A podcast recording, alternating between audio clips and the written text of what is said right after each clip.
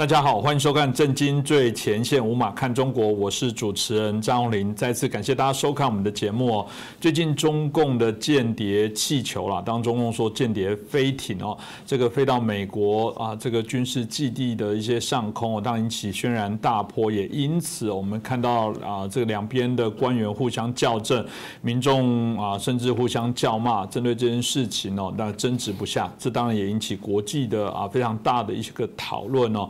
那大家就很好奇，说这到底美中关系会为此产生哪些影响？可很多人可能不知道，这还不只是美中的关系，可能包含美中俄的关系哦，可能都会因为这件事情而产生了一些改变了。所以，我们今天就好来探讨一下啊，这个间谍气球到底会对于后续产生哪些的一些发展哦？那我们开心邀请到的是我们台大政治系的荣誉教授明居正老师哦，好来帮我们解析一下。明老师你好，呃，主持人洪林老师。好各位观众朋友们，大家好。是老师刚刚提到的这个间谍气球一案哦，现在当然是越演越烈哦。布林肯也因此还取消了这个到中国访问的一些行程哦。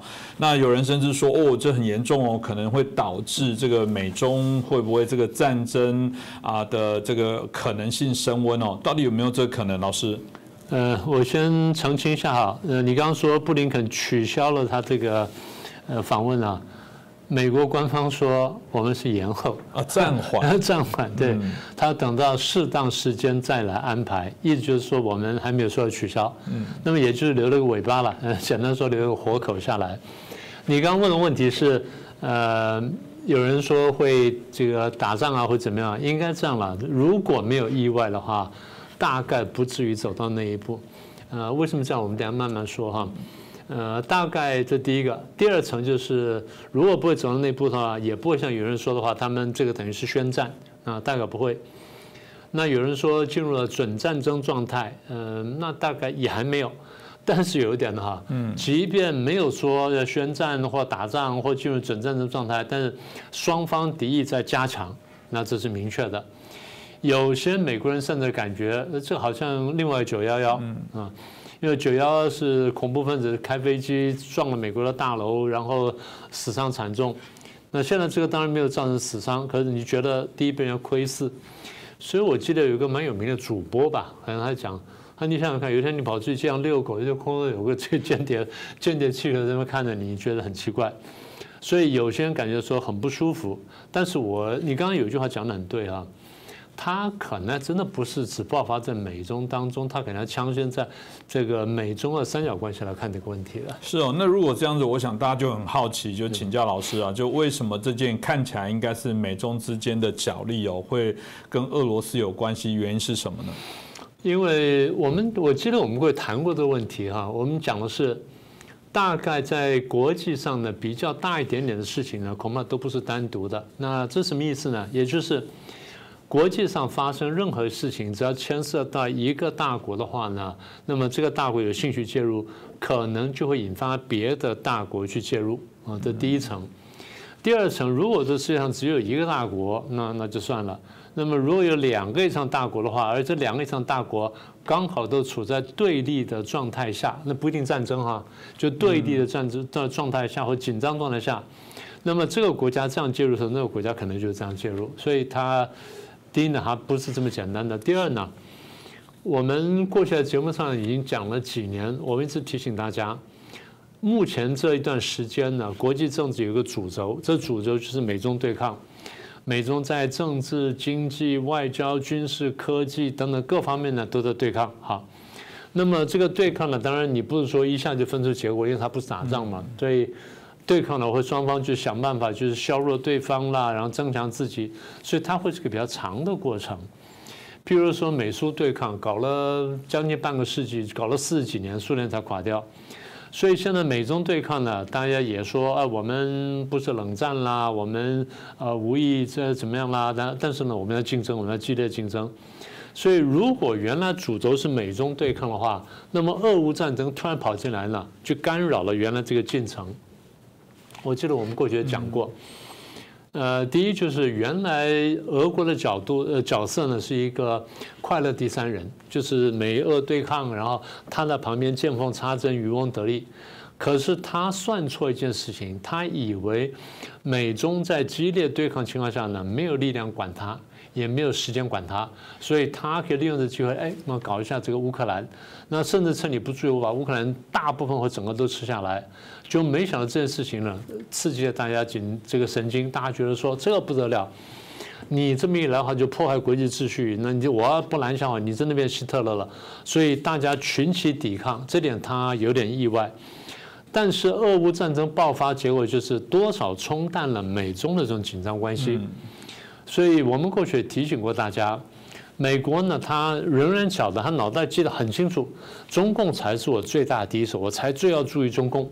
但是像俄俄罗斯问题，火烧眉毛，我必须把这火扑灭，免得眉毛烧没了，所以我要去扑灭这个火。那么美国的逻辑是，我要打两个呢，我都打得赢，但是打两个比较吃力，所以我要避免两线作战。避免两线作战就是，我如果现在全力在对付俄罗斯的时候，我希望中共不要给我惹麻烦，对不对？这是简单的逻辑，也就刚讲避免两线作战。那么。在这之前呢，还跟中共关系我们讲了已经很紧张了，双方这个激烈竞争了，然后全面的政治、经济、外交、文化各方面的竞争。好了，你现在俄罗斯跑来插这么一脚，那么美国的想法就是，呃，我最好能够把俄罗斯问题尽快解决掉，然后回到我主轴问题上去，也就是我真正关系就是中共跟我的全面竞争。我们过去跟大家讲过，美中的这个对抗呢，已经结构化。所谓结构化，就是。它已经固化了，它很难有什么样的变动。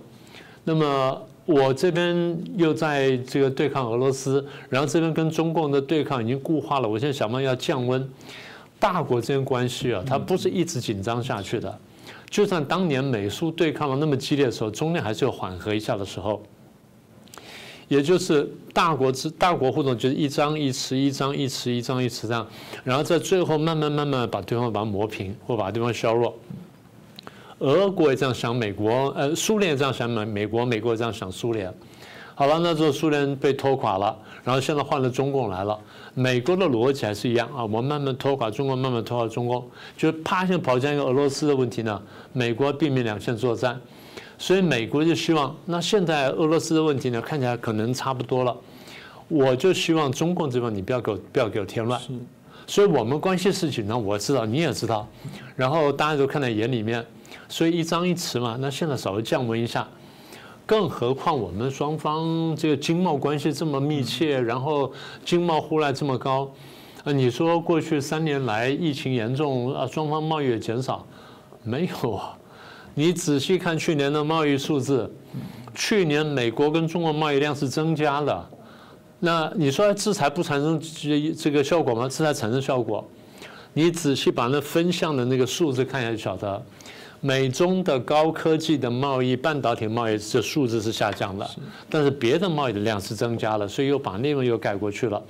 所以美中经贸互赖程度呢，呃，在高科技部分下降，但是平在别的部分呢是上升的，而贸易量是上升的。更糟糕就是美国对中国的逆差呢还有扩大，所以这就我们一直讲的，你说要脱钩。不太容易的了。你说部分脱钩有可能，你说全面脱钩也不太可能。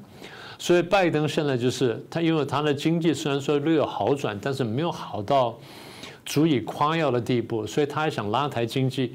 要拉抬经济呢，就必须这个美中贸易要加温，也就是我们在这更多的贸易，但是我希望能够阻止逆差，然后呢，我又阻止我的这个高科技这个产品流过去，所以怎么样去平衡这件事情？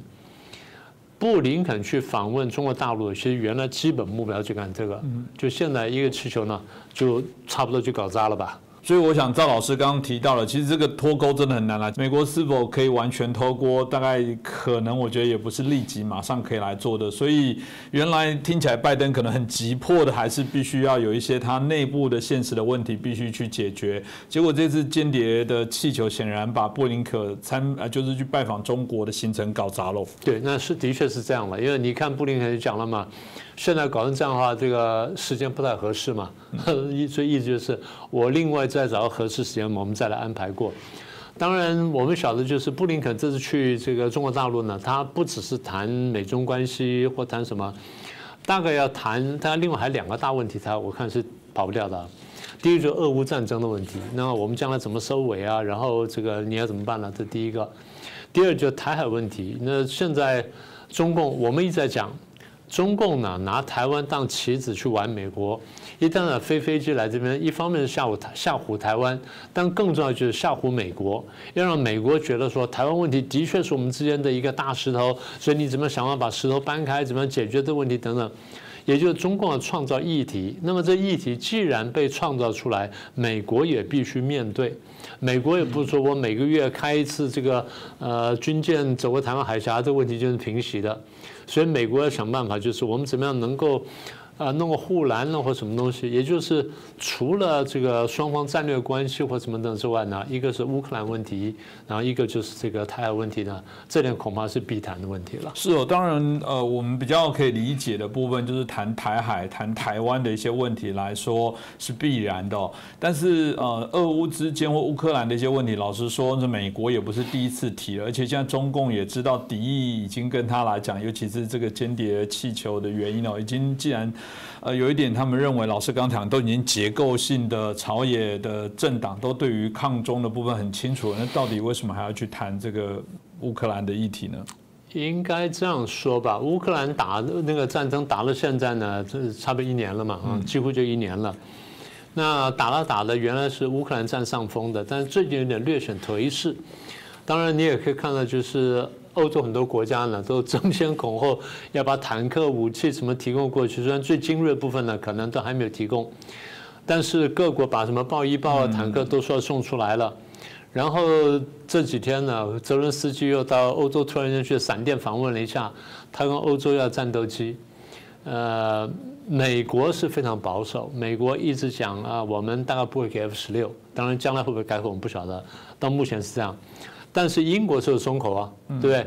英国说这事是可以考虑的，也就是给给先进战机给乌克兰是可以考虑的。我觉得乌克兰现在最大问题，一方面是武器啊，二方面是什么呢？它的兵力不够了，兵力确认到什么人力的问题，也就是你不是说有这么多人都可以打仗吗？你国破家亡的时候，你说打了六十五岁都要上战场，对，但是它毕竟是有限的。也就乌克兰一个四千万的这个人口的国家，男男人是两千万人，然后这适龄的这个作战呢，大概是一千万左右，你不可能全部拿来作战的呀。嗯，有的要有的要种田的，有的做工的嘛。你不种田不做工，你经济不运转，你没法支撑这前线的了。所以不要以为说这人都可以拿来打仗，不是这么回事。那么也就是说，如果乌克兰损失十万人的话，他的兵力就受到很大影响。所以我们现在估算。乌克兰方面觉得吃紧了，一方面是后勤补给，二方面的确是兵力不太够。而现在我们看到俄罗斯要征兵了，不管这个兵好不好用啊，但他的确征了这么大人力进来。你把这人力像像像这个什么碾肉机这样的碾进去啊，那你自己碾得很惨，那对方也会碾得很惨的。所以这是战场的情况。那么美国在现在在想什么事情呢？如果我想在尽早解决俄罗斯问题的话呢，那就不能有别的援助。可是美国现在好像抓到几个证据，第一就是你中共或明或暗的确在帮俄罗斯，那中国说我没有帮啊，美国说啊我有几个证据，第一，那个你买石油买的比较贵，那中共当然可以讲我我愿做冤大头，你怎么样嘛？啊，你说。呃，国际油价三十五块、四十四十块钱一桶，我买八十块钱，我冤大头啊？不可以吗？那实际上这就是变相援助，对变相的经济援助，大家都心知肚明，但你能不能说破呢？嗯，坦白说，这点有点尴尬，对不对？是，你说破的话，你就惩罚中共；你不说破的话呢，他就继续干。所以这个有点有点难难拿捏。我猜呢，布林肯去若要谈这件事情呢，就是。他在考虑怎么措辞让中共明白，就你不能再这样下去。这第一个。第二，不是前阵说美国又制裁了中共一家公司吗？那为什么呢？这家公司是国营企业，这个国企呢，美国得到情报是这家中共的国企透过管道，然后用卫星资讯呢援助了这个俄罗斯的军队。譬如说瓦格纳集团吧，就好像提供了对他们提供了这个卫星情报，那后来被制裁了。所以这件事情呢，大概美国要去警告中共。这第二件事情，第三件事情呢，现在还仍然看到俄罗斯呢，虽然就是说打的比较吃力，然后武器也慢慢开始要断炊，可是没有全断，所以美国就怀疑是不是有管道呢流些武器进去。后来发现了，好像从北韩地方有大量的车皮进去，就铁就铁了，呃，火车了，就是这个列车、火车列车呢，一车车上送过去。当然，你看到东西从北韩过去了，但是我猜美国怀疑北韩大概没这么多东西，应该是中共送给北韩，让北韩送过去。嗯，大概是绕了一下子，所以美国有一个合理的怀疑，呃，也就是怎么样能够呃最大最快的，然后最大量的减少俄罗斯得到外来的财政的也好，或者后勤装备也好，甚至是武器这方面的这些援助。所以你说为什么要去跟中共谈呢？这是第二个原因。第三个原因是这样子啊，如果说真的像前几个礼拜那样子，觉得说战场或战事呢向乌克兰有利的方面去去发展的话呢，那应该说美国跟欧洲各国呢看见了乌克兰战争的这个曙光。那战争是这样哈，这个大家觉得，这个战争结束了就很高兴了。在研究国际政治来看呢，呃，发动战争很麻烦，结束战争也麻烦，然后清理战场也很麻烦。嗯，清理战场不只是打扫或掩埋尸体啊，最重要什么？重建这个国家，重建经济，重建它整个能够运作的一个经济体。更何况我们过去有讲过，乌克兰呢，它是呃。重要的原材料输出国，重要的粮食输出国，重要的矿物的输出国。那么你看到怎么打了这几年仗呢？所以乌克兰的这个外贸了或者这个呃外销的这些产品呢，受到很大影响，对国际市场冲击很大。你怎么重建这个体系？那这个非常重要。好，那这一块。第二块，你重建之后，你要设想，呃，俄国大概变成一个什么情况？嗯。然后俄国国内情况会不会出现更大的动荡？你要不要去稳定它，还是趁势加速去裂解俄国？这你要考虑。第三，如果俄国情势基本稳定的话，那么当地的这个地区的这个秩序怎么恢复？也就是当地的格局，也就俄国跟乌克兰保持什么关系？俄国跟北约保持什么关系？俄国旁边的瑞典了、芬兰了、挪威了、北约各国呃，这个尤其是波罗的海三国呢，你保持什么关系？这东西都要稍微调整一下。呃，打了仗了，大家当然很生气他。那问题是，大家觉得我是要跟他重建关系呢？嗯，啊，当然他惹过我们生气，然后又经过什么，又把这石油又禁运了，天然气禁运了，搞得我们非常难受。现在我要不要重新买呢？嗯，然后那个管气是不是那个那个管线呢？天然气管线是不是重开了？然后重新再干什么了？所以大家都在盘算这件事情。好，那么更具体就是被打得千疮百孔的乌克兰，你要重建吧？好，那谁来重建？你美国当然不能一家独霸。你美国当然说，那大家都来，所以其实以小人之心度君子之腹，就是欧洲现在很多国家不是提供了很多武器援助嘛？其实有可能想法就是，我希望分一杯羹，也就跟美国讲，那我有帮忙啊。当时打到最后很辛苦的时候，我也来帮忙啊。对，前面我没有帮，但后面我有帮了，没有功劳有苦劳。那重建乌克兰，我应该可以分一杯羹吧？这这这是最不好听的说法，但是你从国际角度来就。利益的角度来看呢，是得计算这件事情。好，那大家都来重建，美国当然会希望欧洲国家跟着他一起来重建乌克兰，因为毕竟乌克兰也是一个不小的国家，有相当丰富资源。好，那问题是，呃，你要不要参中共进来？嗯啊，中共原来跟乌克兰关系非常好的，中共的这些高科技啦、军事科技很多是跟乌克兰买的，甚至买了整个团队过去，挖了过去了。那现在你说重建了，你要不要让中共参加重建呢？如果中共这边很很爽快就帮了美国一把的话，那美国给他重建份额不能太少。你若不愿意帮的话，那我现在怎么去说服你？啊，就是你不要去帮俄罗斯啊，你收手啦，然后我这样重建分你哪一块了？这事情可以谈的。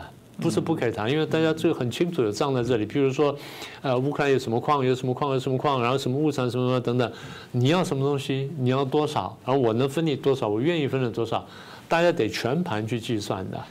所以，我觉得布林肯这次去呢，一方面就是双边关系，另外就是俄乌战争啊，战场这个重建呢，跟秩序恢复呢，我们到底怎么来谈呢？嗯，中共毕竟还是个角色，这点设定你不能脱开它的。是哦，当然这个部分呃，听完老师谈到，大家可能会有点忧心了。前面又提的是美国对中共的对抗已经结构化，但听起来又为了要解决乌克兰的一些问题，有可能还必须要拉拢中国一起来解决。那台湾是不是又要被冷落，或者有可能被出卖？会不会有人这样子来担心或怀疑？一定会有人这样讲啊。嗯，你这个毫无疑问了。这个其实这个话也不是今天才讲的。每一次美中关系稍微改善的时候，你大家看到电视上就是所谓的名嘴讲啊，你看我们要被台湾要被出卖了，美中关系和好了，这个我们等会来说哈。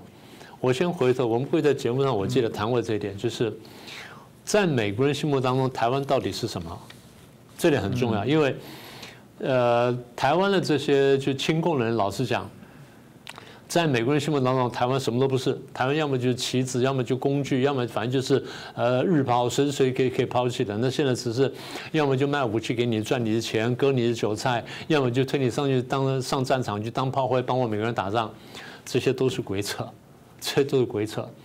你仔细看美国这几年呢，这个对台湾的帮助跟实际上对台湾的政策，那再加上他的讲话，你把对照起来看，现在呢，大家得认清楚一点。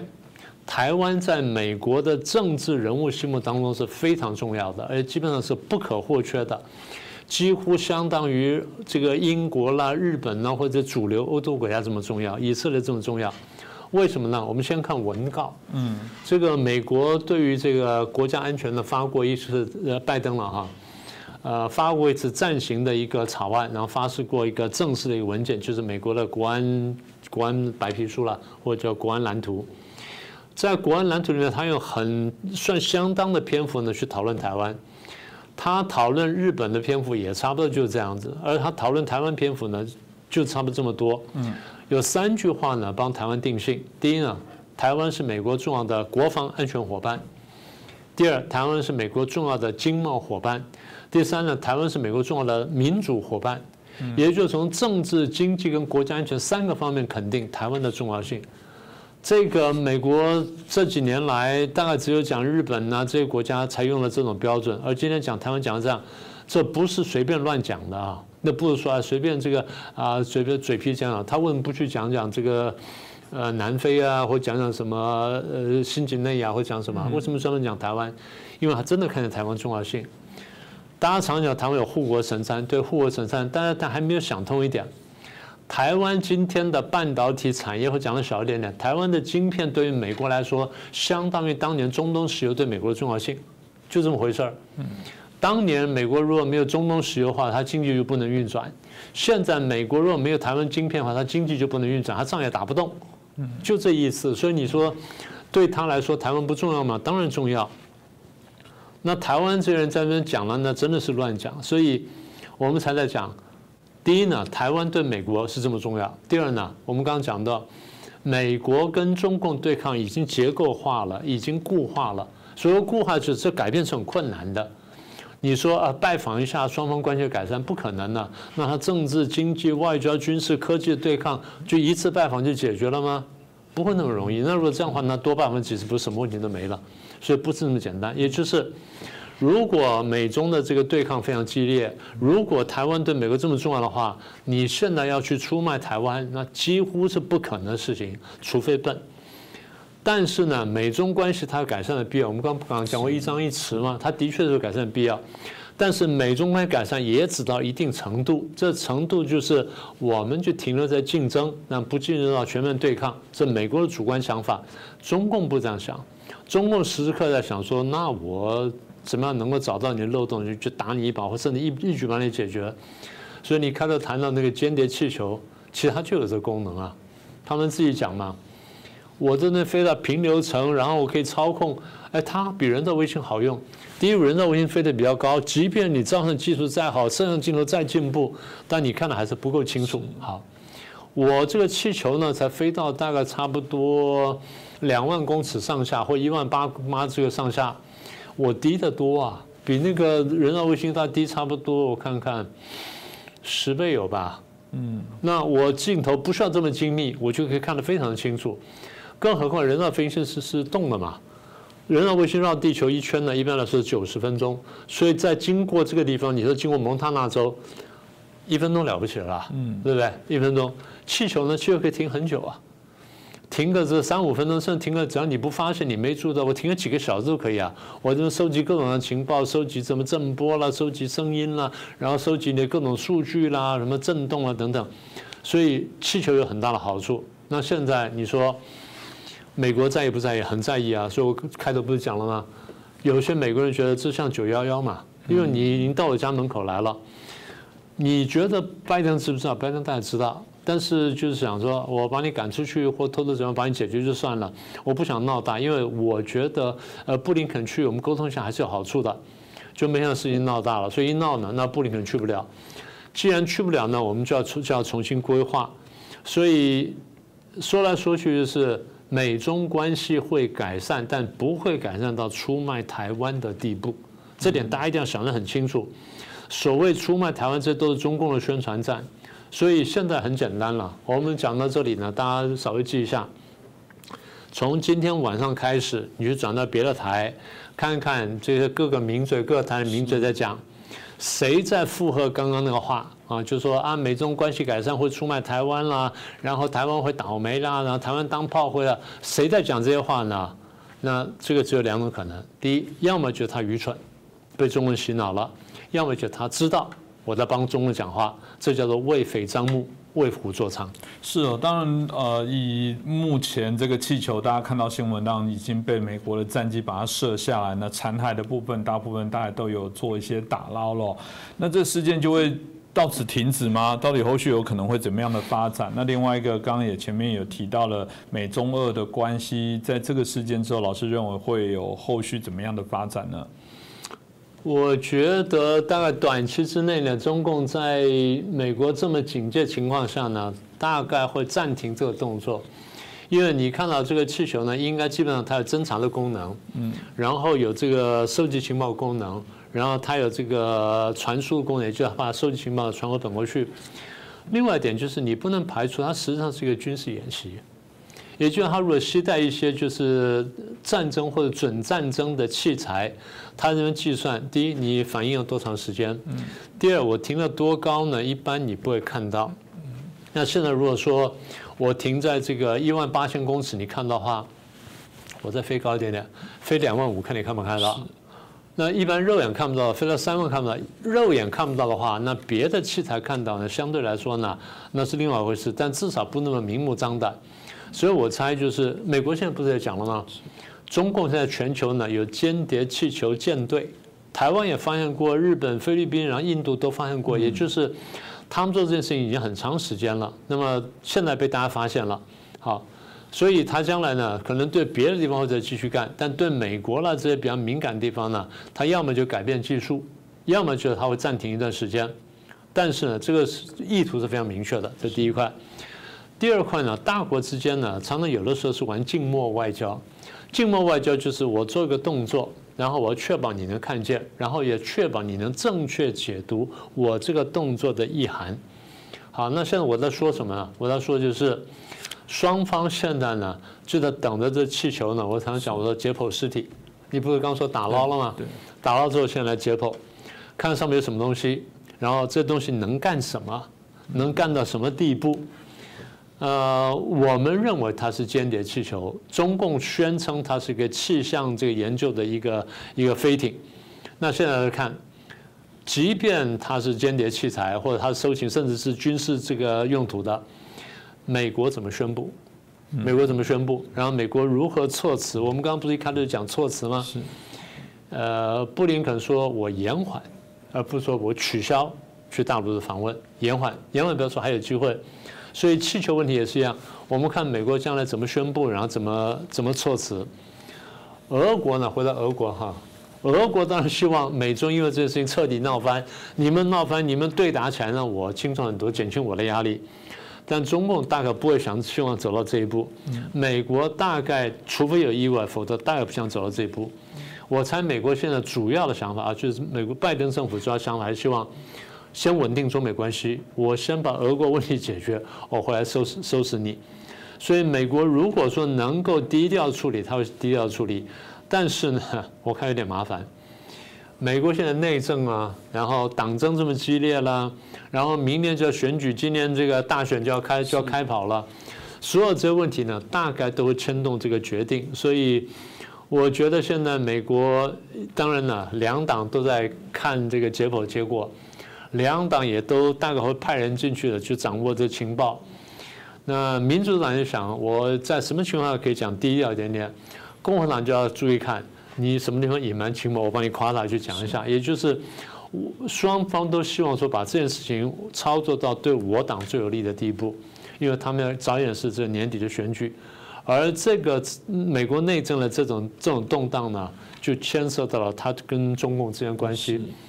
所以我猜中共现在正在忐忑不安的看着美国的这个这个解剖结果跟措辞。而俄罗斯也在看这件事情，所以这件事情呢，我觉得对美中的三方呢，应该都还是有一定的冲击，我们得拭目以待。嗯，的确，我们呃，中共这个气球事实上呃，还是被呃美国的民众还有拍摄下显然的位置也不是太高，而且像老师说的，如果今天我们尤其看到俄乌战争之间啊，其实包含无人机都可以做许多的一些军事的攻击，大家可以想象那个对美国人的一些惊恐，而且中共到底有没有所谓的民间的？单位这说来，这不是很讽刺的事情。我觉得这的确会造成美国在更加深对中共的戒心啊。某种程度来说，呃，这个美中之间的一些关系的紧绷，其实不只是美中俄了。我觉得美中台的关系也会因此而呃产生一些牵动。某种程度来说，我想应该正面来看，是对台湾更有利，就让大家知道说，台湾早就告诉全世界，中共必须要小心这件事情更为明显哦。那我想也谢谢老师今天很清楚的把这一题让大家更进一步的从不同角度来了解一下。如果喜欢我们这一期节目，也欢迎大家帮我们转传、按赞、订阅、分享给更多的好朋友。那再次感谢明老师，也感谢大家的收看。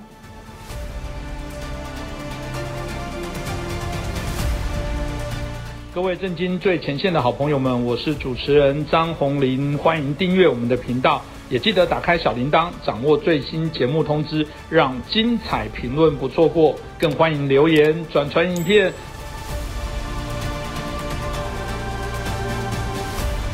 大家好，欢迎收看《真金最前线》，无马看中国，我是主持人张宏林。再次感谢收看我们的节目哦。中国大陆大家有时候会调侃自己说他们是韭菜一族哦。那韭菜是什么呢？我想在台湾哦，其实韭菜也不是一个陌生的食材哦。那有人说韭菜的概念就是任人宰割哦，然后被收割了之后还很这个逆来顺受的再长高，再被收割哦。那有人不管啊，用各种啊类似其他植物的部分来做一些称谓哦。不过韭菜。啊，至少在中国啊，民众里面蛮常自我调侃的。那我们开心，我们过去邀请到的啊，我们的刘仲进老师阿姨哦，她也出版了一本啊新书哦。这本书是《洼地与韭菜》，阿姨论中国人的心理、现实与结局哦。许多我觉得值得我们今天可以来探讨、了解一下。所以我们就很开心邀请到我们啊旅美学者，也是我们的史学家刘仲进老师。阿姨你好，你好，大家好。我想一开始就请教一下阿姨哦，因为在书本里也提到了一个所谓的秩序洼地哦，这里面当然简单的说，就是中国人民永远无法决定自己的未来跟命运哦。长久以来啊，我们看起来就是一个完全被收割像韭菜的一些状况哦。那这当然也让我们很好奇，也是阿姨您所说的这部分啊，在整个中国经济的发展，中国整个历史的发展啊，从不管是啊这个大一统的勤政，或者过往这些皇帝威权的状况，乃至于中。中国共产党接手，这根本就是一部所谓的啊，所有这些统治的对人民抢劫的百科全书哦，是不是？请您也可以来说明一下。按照十九世纪欧洲历历史学家的常谈，就是东方国家的共赋和西方的税收是不同的概念。共赋的概念等于是预先假定了征服者和被征服者的存在，税收是。一个国家共同体内部各等级之间的协商，为公共利益开支，这达成的各阶级之间的协定。也就是说，他默认税收是大家契约各方面都同意的博弈结果。而共富暗示一种单方面的暴力，被征服者一方面是毫无抵抗能力，必须接受征服者方面提出的任何条件。但是并不意味着共富就会优于税收，或者是一定能够得到征服者一定能到更多的东西，有的时候恰好相反，因为征税成本的问题，那个征税双方和被征税方是征服者和被征服的关系，双方毫无信任可言，被征服的一方通常是组织能力比较差啊，因此他没有责任感，所以经常是能征税收很少。啊，这征税却很高，武断的征税方式跟个别的受害者身上造成了极大的损失，给人一种横征暴力印象。但是总体上来讲，征税得到的成果很少，大部分又被分散的征税所抵消，反而不如各间之间能够有默契，纳税团体能够对自己的政治行为负责的西方国家能够征到税收多。通常的情况就是，东方国家的共富是武断的，它可以加在任何人身上，但是每一个被征税的、被缴纳赋税一方都会毫不廉耻的逃避自己的负担，或把自己的负担交给其他人。呃，所以张居正在讨论不生共富问题，我就说此地可生鬼，因为比较富裕的书生的士绅阶级是很善于逃避自己的压力的。不要应付这种情况，经常需要有朱元璋本身那种暴行，大规模的流放，大规模的屠杀。在这种情况下，受害者遭到不公平待遇，而漏网之鱼呢，又完全逃避了他们应有的负担。因此，赋税的公正性在统治者和被统治者身上都是一体，是完全得不到信任的。统治者只能根据临时需要，只要能够达到财政方面的其他事就完了。不必指望税收能够起强大政治共同体，在统治者和被统治间形成社会契约这方面长远不果。而临时达成的税收或者是财政上的目的，使得被统治者使得社会更加涣散，呃，双方和更加不信任，被统治者对自己和自己之间更加不信任，以至于以后的征税成本还会不断升高。临时的成功就。又被越来越高的征税成本和是征税成本以外的社会成本高，所以在这种情况下，通常发生的事情不是韭菜越割越多，而是韭菜被反复切割以后，统治者和被统治双方都受到损失，因为统治者由于税收成征税成本上升，渐渐的越来越难从税收当中获得实际上利益，最后就像是王朝末叶从啊层面来啊。陷入财政枯竭状态，而被被统治方面也不是被收割了以后就还能够越长越旺盛，而是被收割以后人口凋，赋税不会逃亡，负责主要征税那个时间逐渐凋殆尽，逃亡者呃不容易征赋税对象逐步繁荣昌盛起来，这国家的税基日益受到结果统治者失去了财政基础，被统治。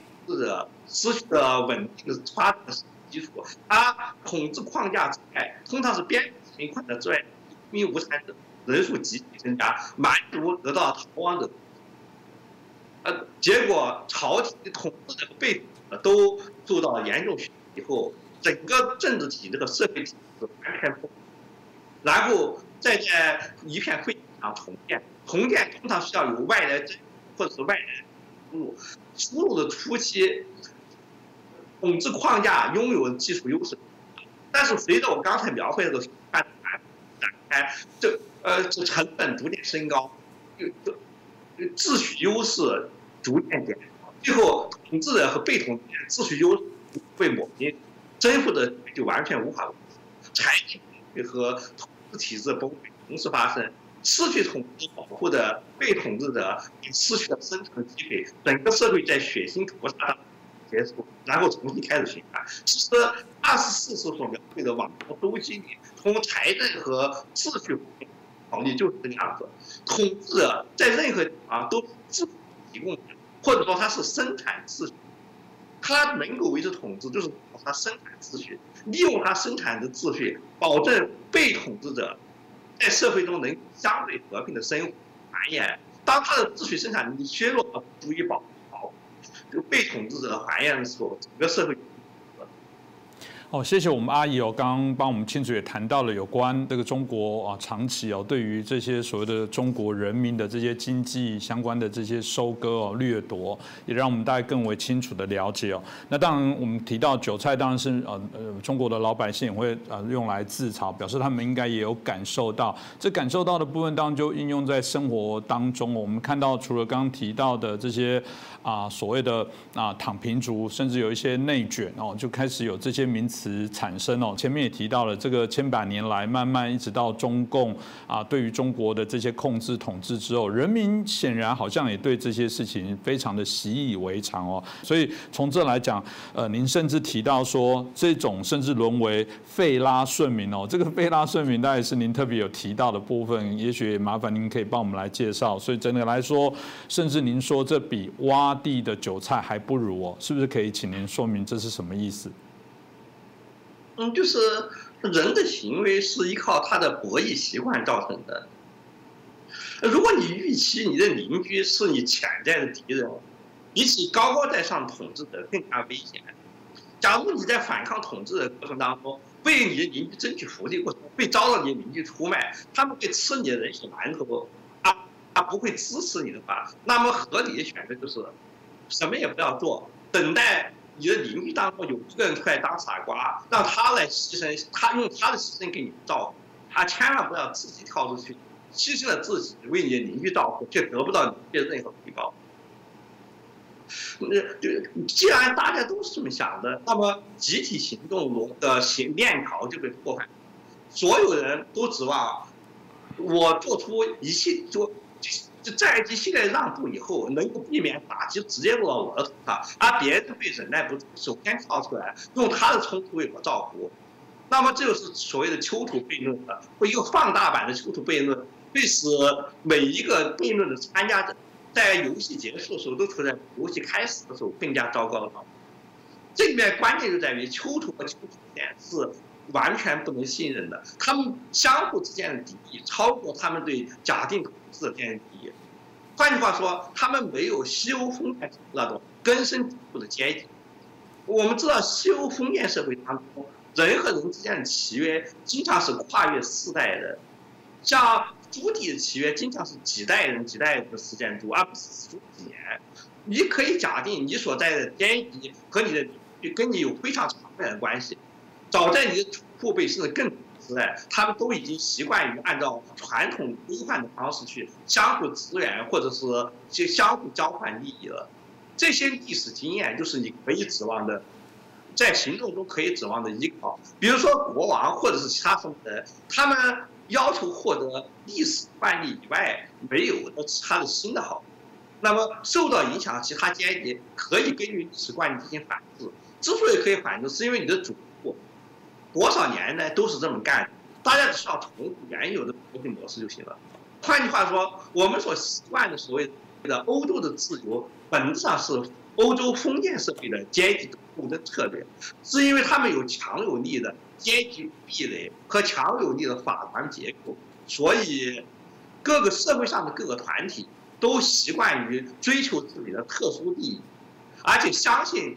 自己团体内部的人相互之间是不至于背叛的，在东方国家这样纽带比较弱的多，但是即使是在欧洲人认为是非常专制的伊斯兰国家，其实我们现代人称之为非政府的民间仍然是相当强大的。伊斯兰国家的君主通常不能够对他们的教法学家团团体实施绝对的权利，教法学家团体有一部分是。天团体产生的，他们经常为了资助他们的商人或者是市民利益而反抗君主，而君主根据他们的宗教经验，也不能够将这样的团体完全消灭，所以他们只是按照欧洲人标准来看比较专制，按照比他们更加专制的东的东亚人的标准来讲的话，其实反抗能力是相当强的。所谓不怕货比，只怕货比货。这的格言，比如说蒙古帝国时期，西亚和东亚曾经短暂的的同样处在蒙古征服的统治下，而蒙古征服者也采取了相似的方式来处理财政问题，例如元朝就是在财政大臣三宝吴的统治下，就是曾经用纸币政策来解决财政问题，而波斯的伊尔汗国也用同样的方式。企图发行纸币，但是造成的结果是完全不一样的。可他们双方采取政策，到现在的说法就是，发行没有准备金的纸币，这样的纸币是注定要造成通货膨胀的。元朝迅速的发行纸币，而造成了通货膨胀。政府不通货膨胀办法就是处罚了三宝吴和几个副总，但是受害者并没有得到任何。纸币危机一直维持到末年，清元两朝的社会动荡都跟非有非常密切的关系。所以到了明代，不的纸币迅速失败以后，大家又回用铜币。有一个重要原因，就是因为铜币不大。然而在波斯，同样造成不同结果。当朝廷自己印发了准备强迫商人接受的时候，波斯商人公开罢手。拒绝自这这这使用纸币，坚持要按照传统方式。蒙古大汉虽然是他们的征服，却没有办法强迫他们使用纸币。最后印发好的不得不收。波斯商人将会和过去一样，不经营这样的印货，这意味着朝廷将没有办法他们心里。然而在东亚，元帝国却实现了在元朝以前的金朝和元朝以后的朱元璋政权。也实现了同样的，就是可以可以看出，所谓在无知的黑夜当中，乌鸦还是一样，同样是波波斯商人对朝廷暴力的抗力就要远超过东亚，这跟伊斯兰社会能够呃社会自组织能是超过东亚社会的很有关系。然而元朝明情况说，东亚社会比起共产党和这个东亚社会上。呃，组织人又强多了，至少蒙古人和满洲的或者是其他的，呃，从来没有把地主资本家彻底的，从来没有像共产党那样不允许人民拥有任何财产，连不干涉政治、不闷声发大财也不允许，把所有人都变成世俗的无产阶级，就没有国家的地位就完全无法。因此，共产党统治下这个社会，比起。组织已经比伊斯兰社会弱，而伊斯兰社会的组织力又欧洲过了的，呃呃，民清国家社会组织又更加多。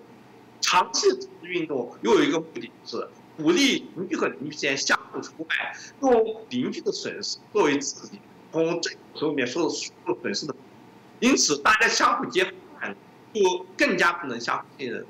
这种局面对于改革开放大的帮助。例如，在同样中国同样贫穷的五个东南亚国家，你就很难像中国这样产生大量的农工，他们的年产生你为国家赚钱。印度或者东南亚的穷人，在他们自己的村的社会组织当中有能够信任的同伴，所以他们的权利有保障，会完全分不下去。而中国的呢？到富士康或者是沿海地区去看工厂打工，他们能够指望最好条件了。如果留在家里面的话，在啊书记或者在的相互压压迫之下，他们做得更高。中国农民和中国急于打，并不是自由主义或者市场主义的功劳，恰好就是毛泽东和中国共产党摧毁了国家社会产业社会纽带，使得人民完全无法相互信任。因此。无法相信任的人民，像邓小平那样，愿意接受最低廉的代价，而没有任何资本家能抗能够抗拒最低成本的诱惑。所以，中国因为这个才成了全世界资本家的投资的天堂，而印度、东南亚和哪怕是其他的贫穷国家是做不到这一点的。工会发达、法治健全，这呃西方国家就更做不到这一点。中国改革开放成功具有讽刺意义是。恰好就是毛泽东时代，中国共产党成功的对中国社会实施原法暴政的结果，成功的把中国社会减瓦解到了低限度的原状态。当然，这样做也是要有代价，代价就是连家庭最低限度的原子小原子化小家庭都不再成为沦陷区颠覆其民的生活。在明清时期，大社会的颠覆其虽然不信任朝但他们还是他们的家庭，所以他们在家庭当中还有责任，愿意组织家庭，为家庭做出牺牲，因此他们还有较高的生育率，像印度、东南亚的贫困国家，而中国共产党之下的贫苦却。连男人和女人之间相互信任，父亲和儿女之间相互信任都不够，因此大家都不愿意为是最小的家庭做出牺牲的长远投资，因此连结婚都变多余，因此人口生育率迅速下降到比日本、韩国更低的状态。这就是所谓的韭菜割了后，并没有长得更旺，而是渐渐灭。不用说，这样的人口减少将会使中国廉价劳动力无法维持，对中中国共产党的财政收入也是。但是，天下只有好不必病事情。中国共产党统治下中国，正是因为这残酷的简陋社会，才获得不好，包括改革啊发展低的，那那也就不可避免要就因此啊，造成的社会网也人高造成的不。是，谢谢阿姨哦。所以从这样的一个脉络跟概念里面，呃，回到您在书本上当也提到了一个很重要，也在谈到反思一些问题，就是说为什么中国明明很多人面对了一些啊中共的一些为德不足，做了一些非常糟糕的事情，大家好像也只能逆来顺受。所以这边大家就好奇说，为什么这个换不起？啊，中国人民对权力的需求，中国人到底在想什么？为什么会有现在这样的一个逆来顺受的一些状况？是不是也可以请您跟我们分享一下？呃，因为人的行为模式通过经验决定的，就是说，中中国人正常的行为模式应该这样，在自己遭到某种损失以后，最佳选择不是去索赔损失。所谓损失会消费很大的时间成本，一般来说是达不到目的的，而是先把这个损失吞下来，同时指望同样的损失落到自己邻居啊，然后通过邻居跟自己一样倒，或者比自己更加倒霉这样事情，或者是场平的。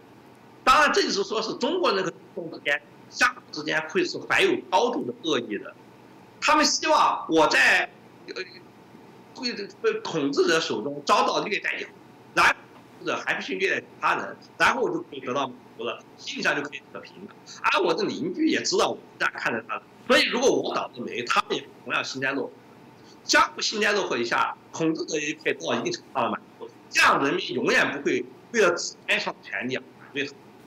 他们可以做任何可以想、可以想象的事情，统治起来极其方便。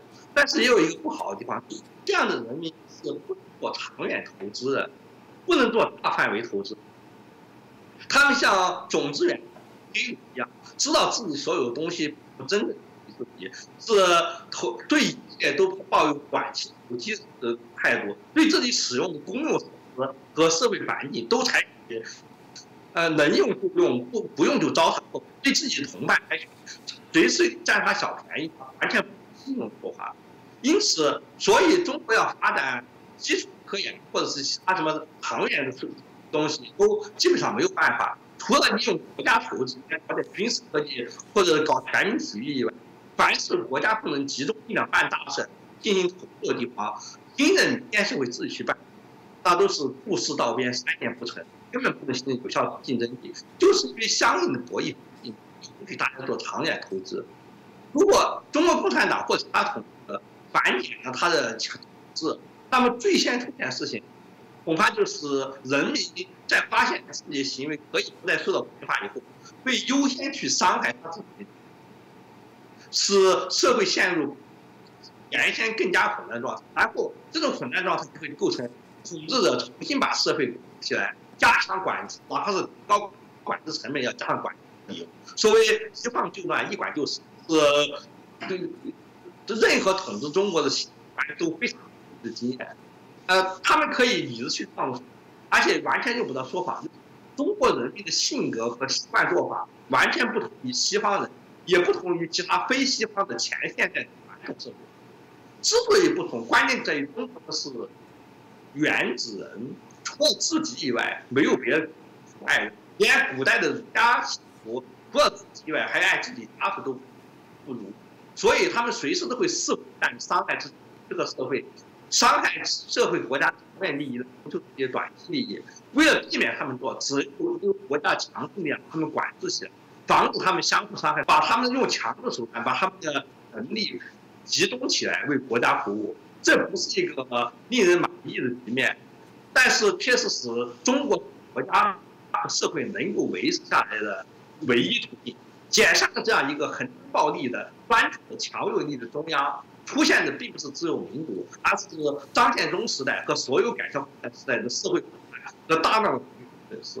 啊，今天很谢谢我们刘仲静阿姨哦，这个提了啊有关这本新的书本里面的许多的面向，当然因为在节目当中没有办法好好的完整了解，但如果大家有兴趣的话，也很鼓励大家可以啊透过阿姨的这些啊论述，可以更了解一下中国现在所面临的一些问题。呃，我们还是很期待，有一点希望，那中国早日啊民众可以来觉醒，做一些改变了。因为如果民众不觉醒，还是愿意当韭菜，那真的就是如同刚刚谈到的这石油。九八九，我想当中国的前途还是一样让人堪虑哦。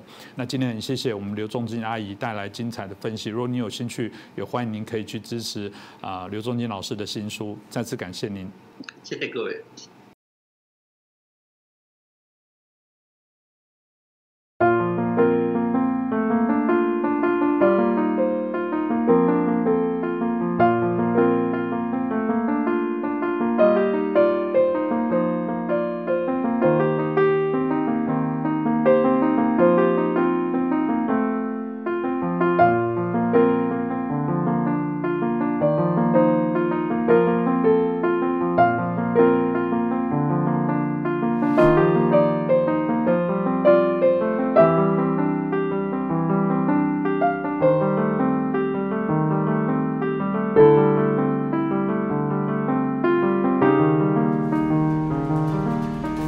Wish you all a happy new year.